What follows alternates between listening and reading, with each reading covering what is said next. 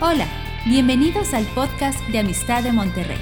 Disfruta de este mensaje y compártelo con tus familiares y amigos. Sabemos que lo que Dios te hablará será de bendición para ti y para otros.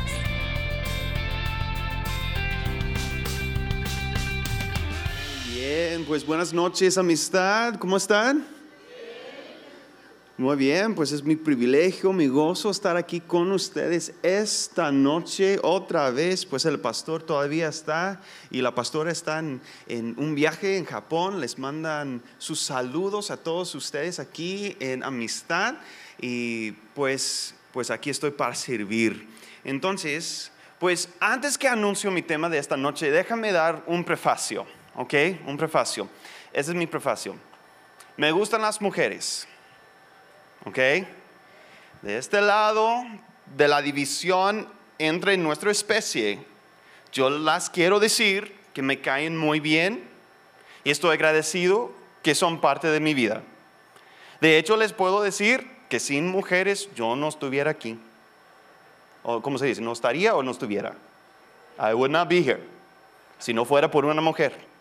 Desde la primera mujer que conocí, me han caído súper bien. ¿Ok?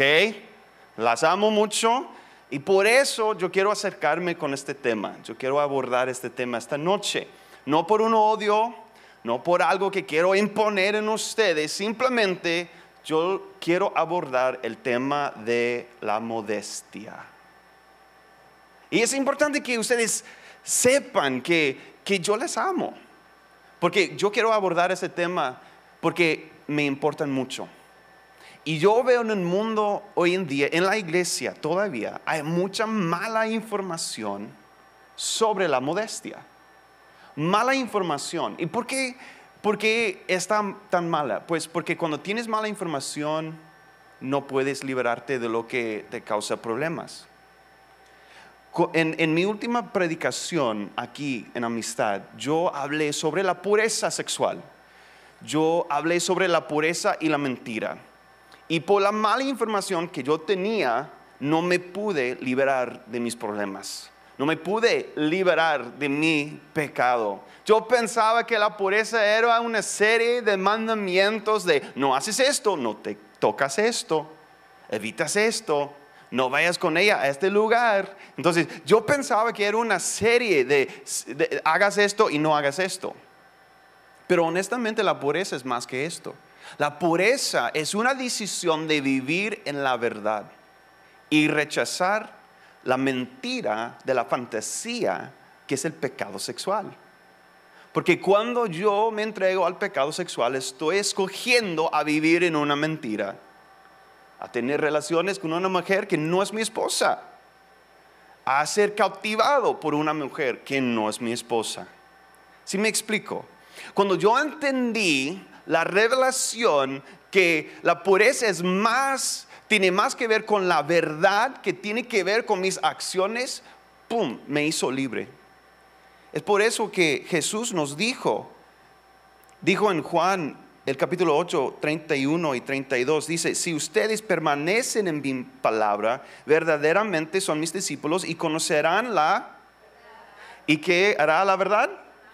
Exacto. Cuando tienes la verdad, te hará libre.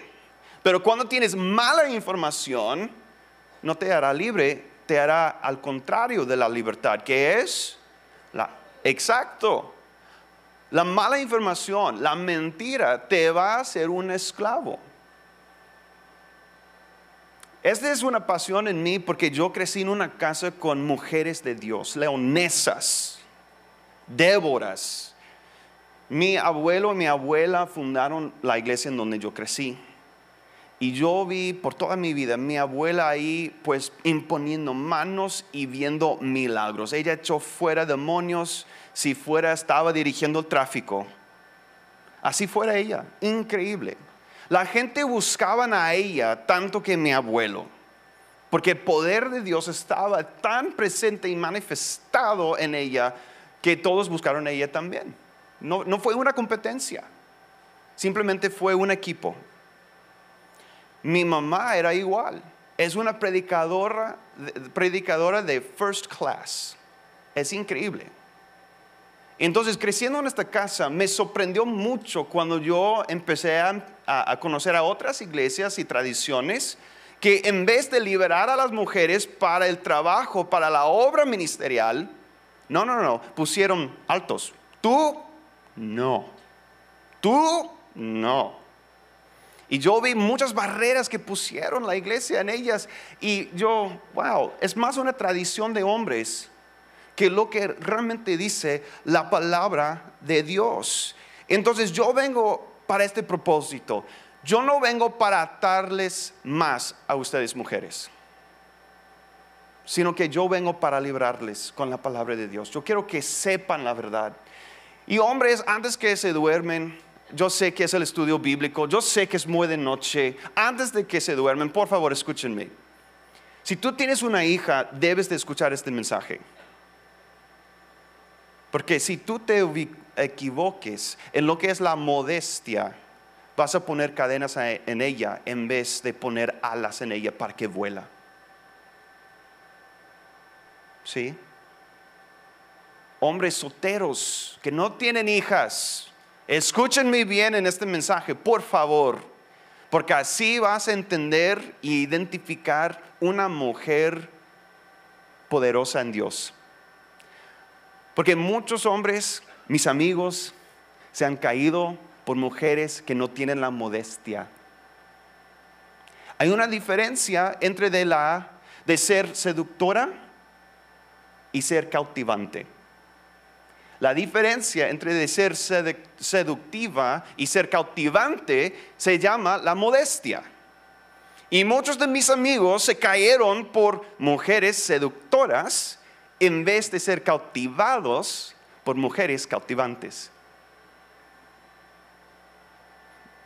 Con esta frase me, pueden entender la diferencia. Se siente, ¿no? Cada mujer de Dios debe de ser cautivante, debe de llamar la atención cuando ella entra en, en el cuarto. Pero este no es decir que nos modesta. Una mujer de Dios llama la atención porque es cautivante, pero no es seductiva. Déjame decirles lo que no es la modestia bíblicamente. Muchas personas piensan que la modestia es simplemente la cantidad de ropa que uno usa. ponle otra cosa, ponle más. Es que no, no tiene suficiente ropa, entonces ponle otra cosa, un suéter, un jaqueta o algo así, ¿no? Yo les quiero contar una historia sobre esto que, me, hasta hoy en día me causa mucha risa. Yo estaba en, en la Tierra Santa, en Israel, en el año 2005 y yo fui con un, un, grupo de estudiantes de Cristo para las Naciones. Y en esta época de CFNI hubo una mezcla de estudiantes de diferentes generaciones. Entonces, mitad y mitad eran muy, muy jóvenes y, y otros que, que tenían más kilometraje. ¿Ok? Entonces yo estaba en este, en este viaje a Israel y estuvimos en el bus eh, de, tour bus, ¿no? Eh, autobús. Entonces yo estaba ahí y hubo dos señoras ahí en este grupo conmigo, ¿sí? Y, me, y, pues estuvimos platicando y todo y pasamos un anuncio con una mujer en el anuncio pues bien grande porque es un anuncio, un billboard, ¿no? Y ella estaba ahí en una postura muy provocativa, con ropa muy provocativa, pues no hubo mucha ropa como quiera. Entonces, literal, una señora que tenía como 50 años por ahí, ella se puso así en la ventana para que yo no puedo ver este anuncio a aquel lado de su cuerpo. Y yo, me pareció muy raro, es que estar en otro país con señoras así tan locas es que me, ¿en qué, cuál autobús estoy? No, entonces ella lo hizo otra vez con otro anuncio y siguió así. Siempre cuando pasamos un anuncio así provocativo, ella se puso así y yo, ¿qué estás haciendo? Me dijo, pues yo no quiero que veas estos anuncios. Y yo, pues por la, la conversación, yo entendí que ella me estaba cuidando, cuidando mi corazón para que no peco, ¿no? Ella estaba cuidándome, porque si yo por casualidad veo un anuncio con una mujer así, sin modestia, sin ropa, es que el espíritu de lujuria me, me va a agarrar así. Entonces, pues agradezco su preocupación por mí, porque de hecho yo tenía un problema con la lujuria en ese momento. Pero estos anuncios realmente no me estaban causando problemas. Mi problema era en otras maneras. Pero lo que entendía ella era, esto. La modestia, uno, tiene que ver con la ropa. Y sí, tiene una conexión ahí, pero no es todo. Y dos, lo que pensó ella, la modestia es para los hombres. Oh, estos hombres bestiales, estos hombres con su naturaleza pecaminosa que no pueden cuidar sus ojos, que si yo no visto de cierta manera van a pecar y va a ser mi culpa porque yo entré en un cuarto y ellos no pudieron guardar sus ojos. Así muchos piensan en la modestia. La modestia es para los, para los hombres. Y, muchos pastores lo, lo, explico así. Ok, hermanas, hermanas, señoras, mujeres de Dios, amamos a nuestros hermanos. Es que no tienen dominio propio. No pueden cuidar a sus ojos. Entonces, por amor de ellos, pues, ponte el suéter. Ponte el suéter. ¿Sí o no? Pues me estoy divirtiendo, ok, estoy pues bromeando un poquito aquí, exagerando un poquito, pero me entienden, ¿no? Y ahí se cierra la conversación sobre la modestia. Lo hacemos porque los hombres pecaminosos no pueden guardar sus ojos y ya, end of story, ya vamos. Pero hay mucho más a esta historia. Y sí, gracias mujeres, por favor, ponte ropa. Cuídame, por favor, yo lo agradezco. Pero hay mucho más a esta historia. Y si tú pierdes lo que se queda en esta historia, lo que vas a hacer, mujer de Dios, es que vas a brincar todos los pasajes en la Biblia que habla de la modestia, como tú brincas las genealogías en la Biblia. Te conozco. Te conozco. Yo soy un director de una escuela bíblica y yo sé los partes que brincan mis alumnos cuando leen la Biblia. Ya me confesaron esta semana, me dijeron ellos. Sí, director, no leamos las genealogías. Ok, pero también las mujeres no leen las partes que habla de la modestia. ¿Por qué? Porque piensan que ya saben qué está diciendo. Me va a decir Pedro que debo de ponerme ropa por amor de los hombres, que no pueden cuidar sus ojos. Y ya, end of story. Pero estás perdiendo la historia. Y por eso te causa daño. Por eso te guardas tu modestia cuando estás en epicentro, porque hay un reglamento, pero cuando salgas y tu querido director te sigue en Instagram, yo veo las fotos que ponen. Este no es la alumna que tenía mi preciosa alumna. Era dulce y inocente. Y ahora ¿Qué pasó con ella? Es como la zorra salió en ella. Y hoy, Señor, ya pone su perfil epicentro para siempre. Y así, mm, mm, mm. y yo, ¿what? Este no es el anuncio que quiero yo para este instituto. Pero, ¿sabes por qué? Es porque ella o ellas pensaron que la modestia era una cosa de ropa que era para los hombres, que era una serie de mandamientos y reglamentos. Pero es mucho más que eso. Es mucho más que eso. Yo les quiero enseñar esta noche que la Biblia nos enseña que la modestia es un tema sobre la salud mental, sobre la salud emocional y sobre la salud espiritual de la persona. Entonces en eso también podemos ver a hombres que también tienen un problema con la modestia, porque ellos también andan con una enfermedad espiritual, emocional y a veces cómo piensan ellos. Pero más la Biblia nos habla de, las mujeres en, en respeto a la modestia. La Biblia habla más de la modestia como salud, como orden, que habla de la modestia como un sistema de reglas. De hecho, la modestia en la Biblia es para el beneficio de las mujeres y no tanto para los hombres. No vas a ver en este pasaje que les voy a leer que es para los hombres, para cuidar sus ojos. Sí, es para los hombres, pero en otra manera. Hay mucho más a este tema que tal vez has visto y quiero que me pongan atención para que les enseño lo que realmente dice la Biblia. Vamos todos, por favor, al libro de primer de Pedro, capítulo 3. La epístola de Pedro, la primera, capítulo 3. Y en eso, déjame comentar algo mientras que les espero, que ¿por qué hay un hombre aquí hablando de la modestia de las mujeres? Pues fue un hombre que escribió este pasaje. Mm, no han pensado en eso, ¿verdad? Muchos de ustedes pensaron, ¿por qué no la oradora invitada del Congreso de Mujeres está hablando de esto? ¿Por qué este gringo flaquito, alto ahí? No, es porque un hombre escribió este pasaje por la inspiración de Dios, porque él amó a las hermanas de la iglesia como él amó a sus hijas.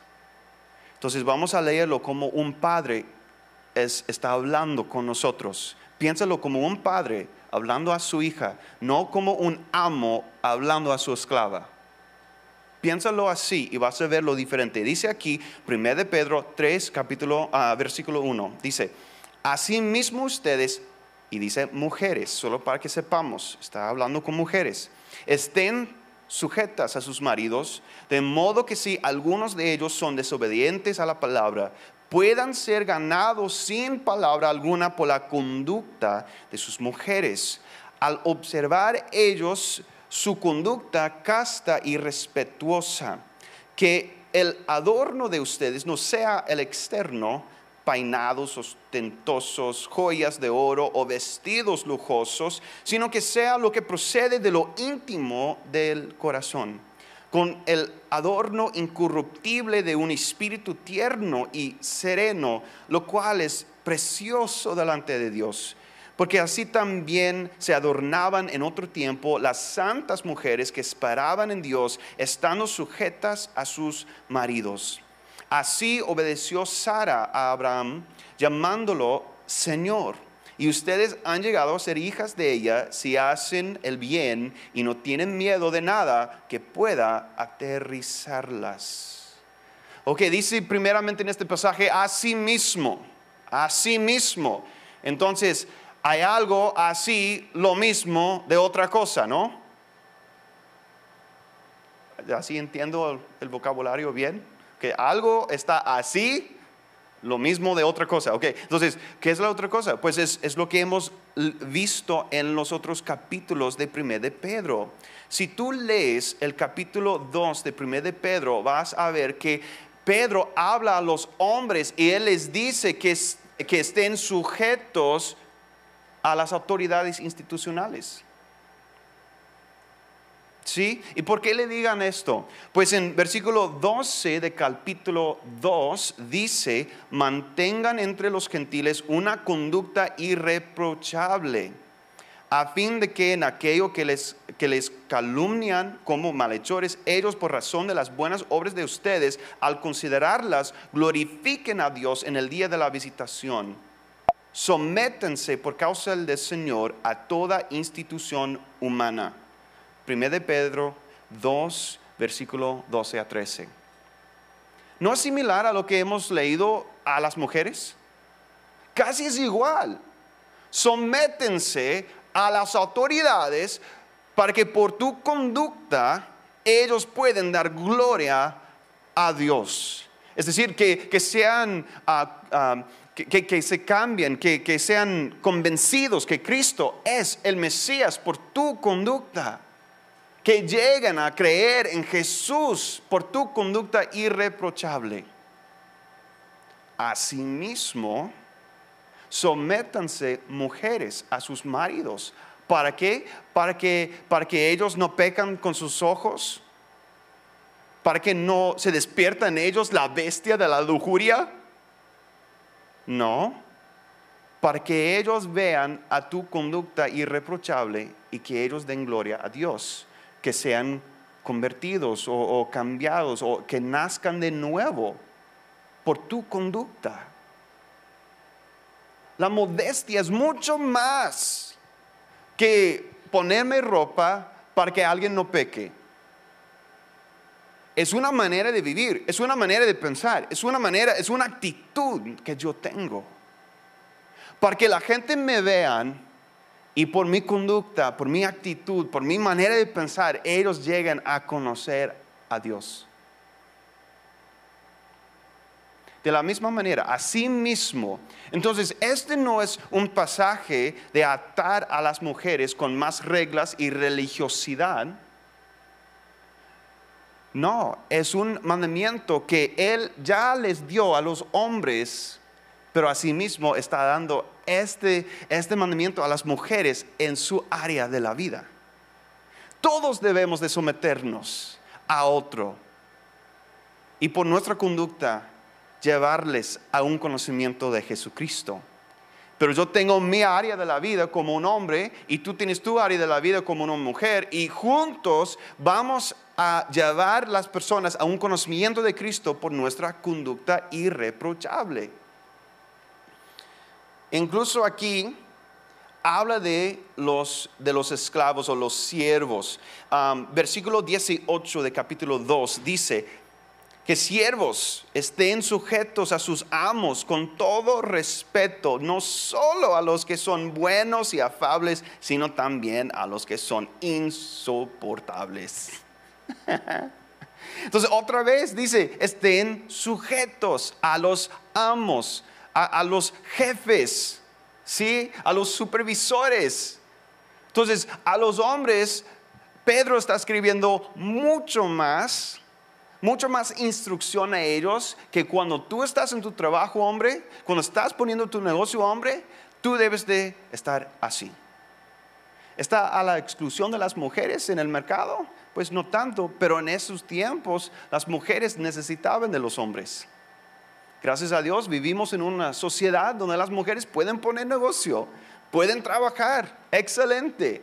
Pero los principios que vemos en esta economía, que era de cierta manera, y la economía hoy en día siguen igual.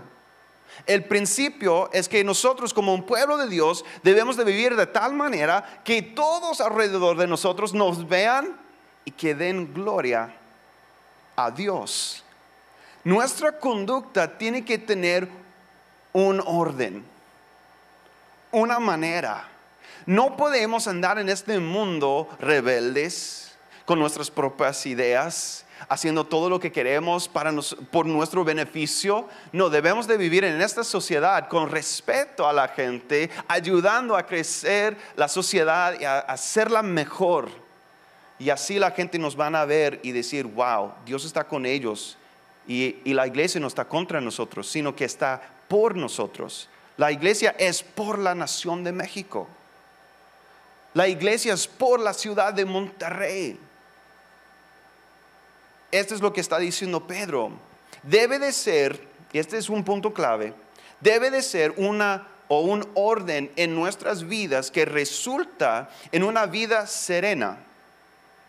Todos, hombres y mujeres, debemos de tener una vida serena para el beneficio de los demás y para la gloria de Dios. Yo no tengo una vida serena, respetuosa, sometido, sometido a las autoridades para que no pequen. No, yo tengo una conducta irreprochable para que lleguen a conocer a Cristo. ¿Están captando la diferencia? Mujeres, tantos años te han dicho, es por los hombres, para que no pequen, que debes de poner ropa. Pero estoy diciéndoles, la modestia no es para que no pequen. La modestia es para que lleguen a conocer a Cristo Jesús. Y eso es sumamente diferente, porque uno, es decir, que tú eres la fuente del pecado. Cuando tú dices la modestia es que pongan ropa para que no pequen los hombres, es decir, que tú eres la fuente del pecado. Pero cuando te digo, no, la modestia es para que pongas la ropa apropiada, para que la gente conozca a Jesús. Pues es decir que tú eres la evangelista.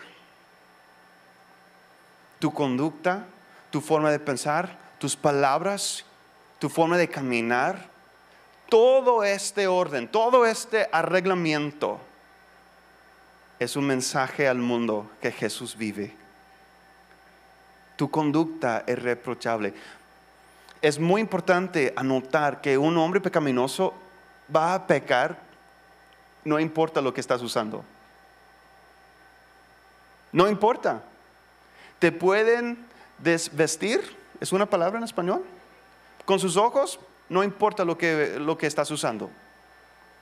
¿Sí? Entonces, la modestia bíblica no tiene la meta de que no pequen tiene la meta que conozcan a Cristo. Y hay muchas mujeres que se ponen mucha ropa, pero no llevan a nadie al conocimiento de Cristo. Si yo pongo los cristianos, las cristianas, y las musulmanes en una competencia de modestia, ¿quién va a ganar? Yo les espero. Dime, ¿quién va a ganar?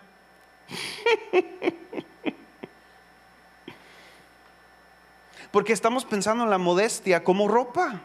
Claro que van a ganar, ni puedes ver sus ojos en ciertos países. Ni las critico. Ellas están haciendo lo que piensan que es lo correcto. Pero la Biblia no nos llama a poner ropa así para, para escurecer a las mujeres. No, la Biblia nos está diciendo que vean la gente a las mujeres para que conozcan a Cristo Jesús. Esta modestia no está diciendo cúbrelas. Está diciendo no, que brillen en este mundo para que la gente llegue a un conocimiento de Cristo. ¿Y no es diferente este mensaje ¿Quién ha escuchado este mensaje sobre la modestia? Hmm, pocas. Porque este mensaje es un mensaje de gracia y no de la ley. Este es un mensaje de libertad. Yo quiero que cada hija, yo quiero que mi hija sepa el poder que tiene ella. Y ese poder es peligrosa pero tiene un propósito. Y Dios quiere usar este poder en ella para sus propósitos, para que la gente conozcan a Cristo. Bueno, vamos adelante. Yo quiero examinar una palabra en griego. ¿Por qué? Porque son noño y esto es lo que hacen los noños.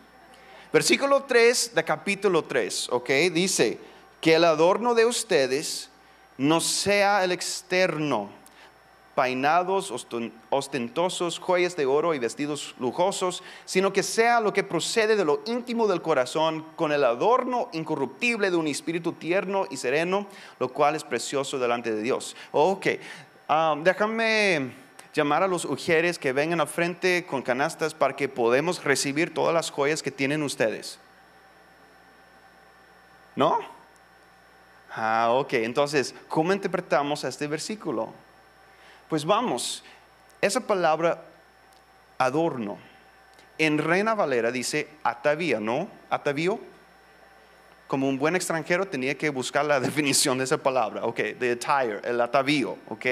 Ok, bueno, en griego la palabra es este, escúcheme, cosmos. Cosmos. Y el teólogo en residencia aquí nos puede explicar qué es esta palabra griego, ¿no? no, bueno, perdón. No, la palabra cosmos en griego significa mundo, significa orden, significa el universo. Porque cuando hablamos del mundo y cuando hablamos del universo, los griegos pensaron así, es el orden del universo que les, les importaba más que la substancia querían saber del orden del universo, el orden del mundo. Hay un orden en las cosas. Entonces dice aquí que el mundo, que el orden de ustedes no sea el orden externo. ¿Y qué tiene que ver con atavío? Pues el atavío tiene un orden. Yo sé muy bien este hecho. ¿Por qué? Porque no tengo ningún sentido de la moda. Ningún sentido de la moda. Siempre, no tiene que estar de acuerdo conmigo, pastora, por favor. Ella, sí, amén, amén, aleluya. Señor, dale palabra de conocimiento. Oye, eh, ya, ya soy un caso perdido que en la moda. Es que hay una moda que dice, pues, este color va con este color. Esta textura va con esta textura. Hay, hay ciertas modas que, que son feas porque están afuera de un orden, ¿no? Entonces, toda la moda, toda la atavío tiene que ver con el orden. Es un arreglo ordenado para que sepas alguien que ya tiene un atavío ordenado que, que, va a ser. Y cuando los ve, veamos, ese es mi punto. Cuando vemos una persona con un atavío ordenado, pensamos, esa es una persona de éxito. Y cuando vemos una persona con un atavío sin orden, ¿qué pensamos? Ay, pobres, como el director Joseph. No, no pensamos así. Pero pensamos otras cosas. Pues él no va a tener mucho éxito en la vida porque hay un orden, hay un mundo que lleva a esta persona. Pero dice aquí que el orden de ustedes no sea externo, sino interno. Y esta frase íntimo, de lo íntimo del corazón, ¿qué dice en la Reina Valera? ¿Cómo? Ah, hasta aquí. Ok, dice aquí, ¿qué, qué dice? Eh, que sino el interno, el orden del interno, el del corazón. Dice en griego, dice que sea el orden de la persona del corazón. Por eso mi traducción dice, pues lo íntimo del corazón, porque esto es lo que quiere decir, la parte más profunda de ti, ¿sí? Que mejor que tú seas ordenado en tu exterior, que la persona adentro de ti sea ordenada. Entonces, ¿qué nos dice esta palabra sobre la modestia bíblica? Habla más de tu persona interior y el orden que llevas adentro de ti que lo que está externo, en lo externo. Hay una historia famosa que tenemos en, inglés que habla de una princesa en, creo que fue Inglaterra. Y fue un rey injusto, un dictador que abusó de su gente. Y la princesa, ella habló por el pueblo. Ella intercedió por el pueblo, que tenga misericordia, que no les trata mal. Hasta que un día llegó al límite de este, este, este rey y él la echó fuera de su corte y su castigo fue esto, ella eh, iba a ser eh, ejecutada, pero antes eh, hubo un camino desde el, castillo hasta el lugar de, de ejecución y en este camino ella tenía que montar un caballo completamente desnuda para, poner la vergüenza más profunda antes de que ella llegaba a su destino.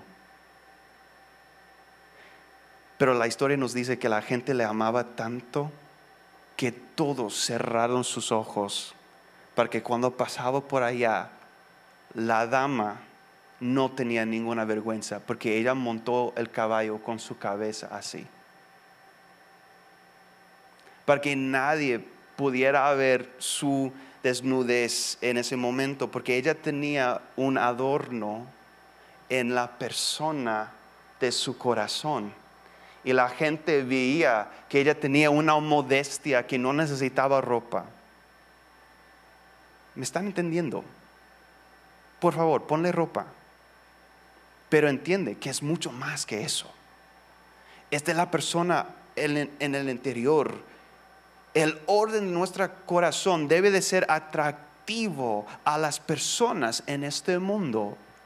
Mujer de Dios, tú fuiste hecha para ser cautivante, no para ser ignorada, no para ser ignorada, puesta a un lado.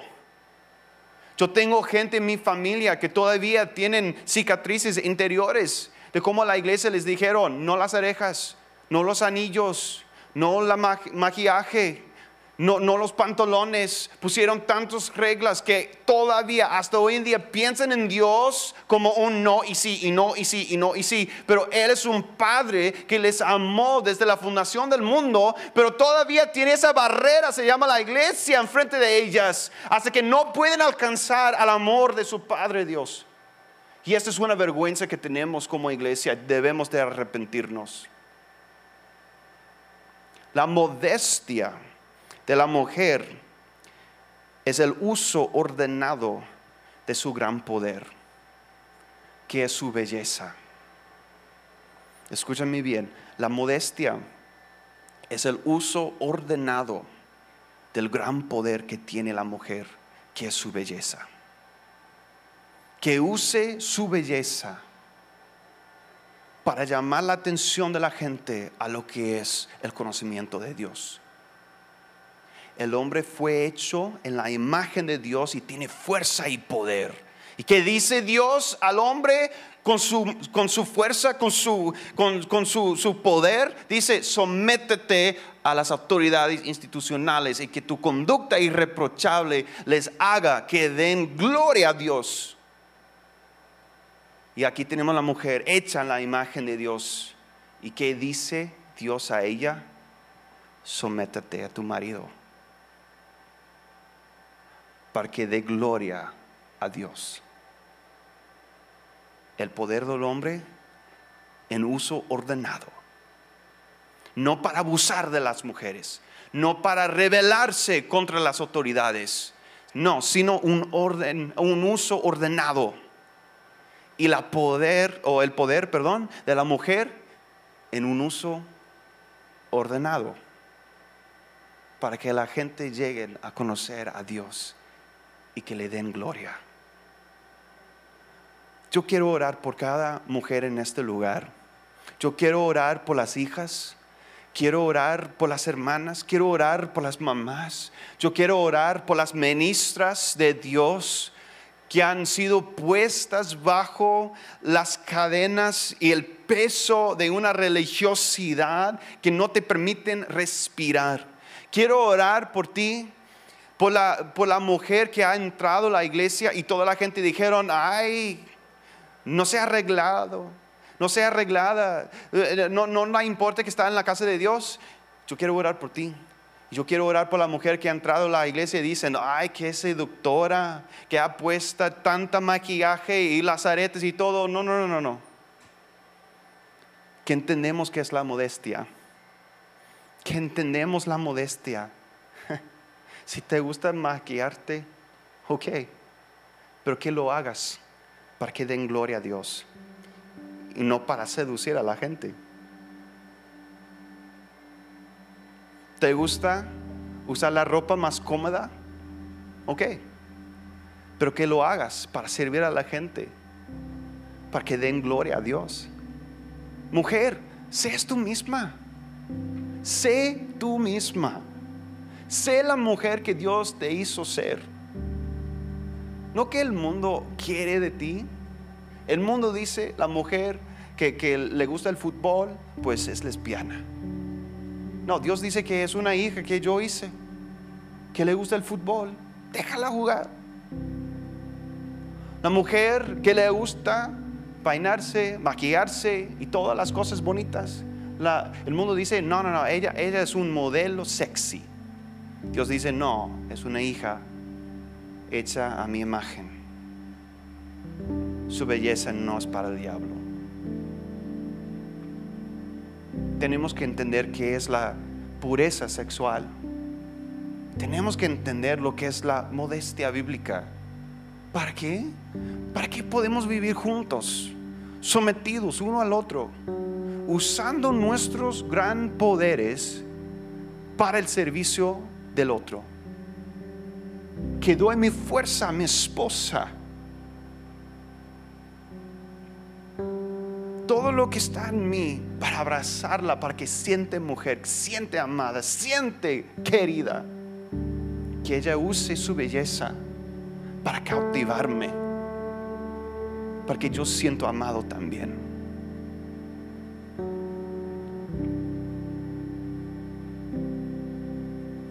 La modestia no es ser fea. It's not ugliness. La modestia es ser cautivante para la gloria de Dios. Entonces, por favor, cierren sus ojos. Yo quiero orar por ustedes. Esta es una cosa muy personal. Ustedes ya saben de dónde vienen los trasfondos que tienen, las situaciones que han tenido.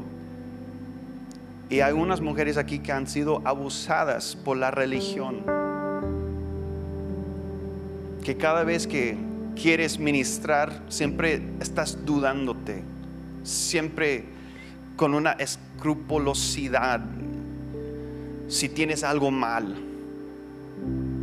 Y hay otras mujeres que, has que tú has caído en la mentira de este mundo, que para ser bella tienes que vestirte como una ramera. Y yo te digo, este no es la modestia. Este no es el uso ordenado de tu belleza. Y te llamo mujer, que seas cautivante y no seductiva para la gloria de Dios. Padre, en este momento yo oro por mis hermanas.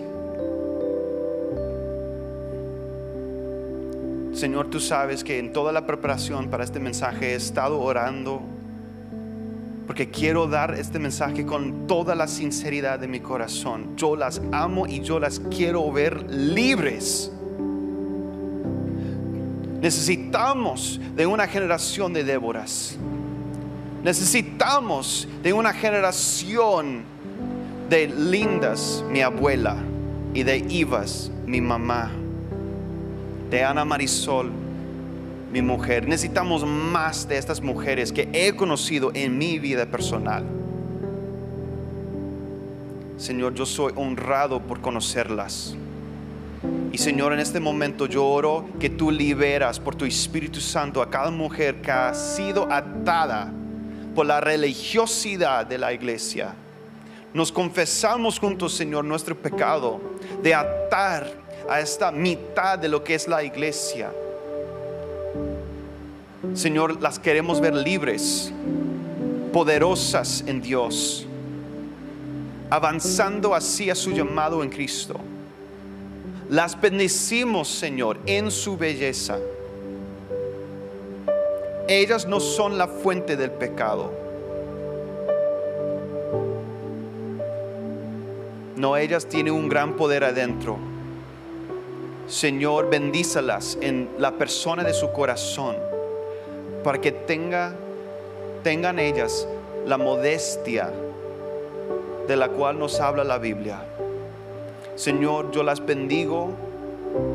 Aleluya. Y Señor, en este momento oro por los papás que tienen hijas, que tienen niños y estamos educándoles, estamos criándoles, estamos guiándoles en lo que es navegar esta vida. Oh Señor, danos a nosotros, nosotros papás, la sabiduría de cómo explicar todo esto a nuestros hijos, para que entienden, para que caminen en tus caminos. Oh Señor, no queremos aplastar nuestros hijos, sino que queremos levantarles para que vuelan, Señor, en este mundo, para que vuelan, Señor, en sus llamados. Oh Señor, ayúdanos como papás. Danos la sabiduría de guiarles en tus caminos. Restauranos, Señor. Restaura las Déboras en este lugar. Restaura, Señor, las Esteres en este lugar, los Esters las reinas de Dios. Oh Señor, gracias por tu plan para ellas. Señor, yo bendigo a tu iglesia en el nombre poderoso de Jesús. Amén. Esperamos que este mensaje te ayude en tu vida diaria. No olvides suscribirte y seguirnos en nuestras redes sociales. Somos familia amistad.